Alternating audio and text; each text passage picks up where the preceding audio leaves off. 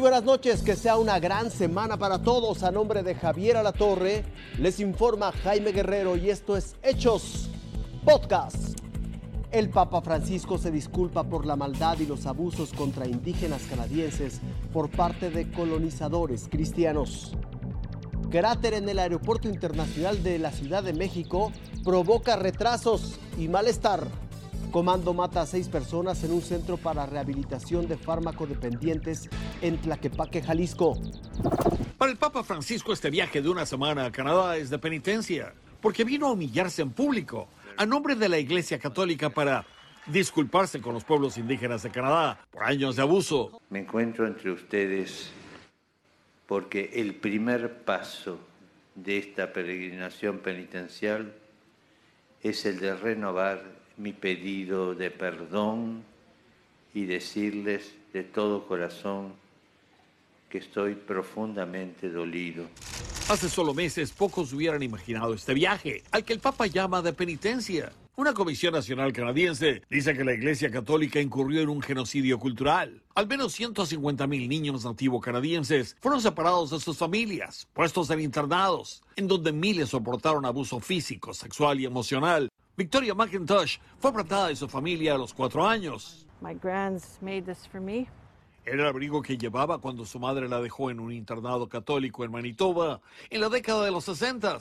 That nun took it off of me and threw it at my mom. McIntosh acusa a una monja de maltratar a su madre llamándole India salvaje. Fue el inicio de años de abuso que su madre nunca se perdonó. Como si eso fuera poco, Victoria siendo niña también fue agredida sexualmente por un sacerdote durante años. El nombre de ese cura, Arthur Massé, está vivo, tiene 92 años. La acusación se produjo apenas en junio. Massé no ha negado los cargos. Aun cuando docenas de comunidades indígenas buscan todavía en lo que fueron los internados, tumbas sin marcar en la que los niños fueron enterrados. Lo que hizo el Papa hoy es especial y único. La razón que da para esta penitencia es que es la mejor forma de aliviar y sanar a tanta gente que sufrió tanto tiempo. Es un episodio lamentable, pero Jaime, lo que hay que decir también es que la Iglesia Católica Canadiense ha estado involucrada durante décadas en darle la bienvenida y en integrar a la sociedad de Canadá a millones de inmigrantes y de refugiados. Y lo ha hecho con mucho éxito. Y la verdad, es la Iglesia Católica de Canadá la que lo hace porque fuera del gobierno no hay nadie más que tenga la capacidad para hacerlo. El Aeropuerto Internacional de la Ciudad de México cerró este domingo una de sus dos pistas para reparar un bache. La terminal aeroportuaria capitalina señaló que las fuertes lluvias y el constante aterrizaje de aeronaves provocó el desprendimiento de gravilla en la pista 05R-23L, lo que derivó en la demora de 35 vuelos, de los cuales 7 fueron llegadas y 28 salidas, y provocó la cancelación de 3 más. Venimos de Monterrey y esto es una locura. Dos horas, dos horas de retraso. Pues es que el terror de ver que dábamos vueltas y vueltas y vueltas y nomás no podíamos aterrizar. Los pasajeros mostraron su molestia e incluso relataron que vivieron momentos de incertidumbre. Y ya cuando estábamos a punto de aterrizar sentimos como levantó el vuelo y dijo, no puede ser, no puede ser. Y ya de repente empezó a dar más vueltas y como estaba tan nublado y, y lloviendo, pues entramos como que sí en cierta crisis. Con este domingo sumaron seis días que en diferentes horarios se le ha estado dando mantenimiento a esta pista, lo que ha generado inconvenientes a los pasajeros. A mi suegra. Oiga, y no, no ha llegado todavía. No, desde las 8 que estamos esperando. ¿Qué le dijo? No, que todavía no pueden bajar. Así se ve el exterior de lo que funcionaba como la clínica en adicciones, el cerco de vida, en la colonia La Cofradía de San Pedro Tlaquepaque, tras el asesinato de seis personas, entre ellas una mujer durante la noche del domingo, el lugar aún huele a peligro. Testigos narran que tras la balacera hubo anexados que huyeron corriendo. Un güey del centro llegó ahí enfrente sin zapatos y sin nada. Ahí porque andamos en puros sandalias. zapatos y acá. Salieron, salieron huyendo.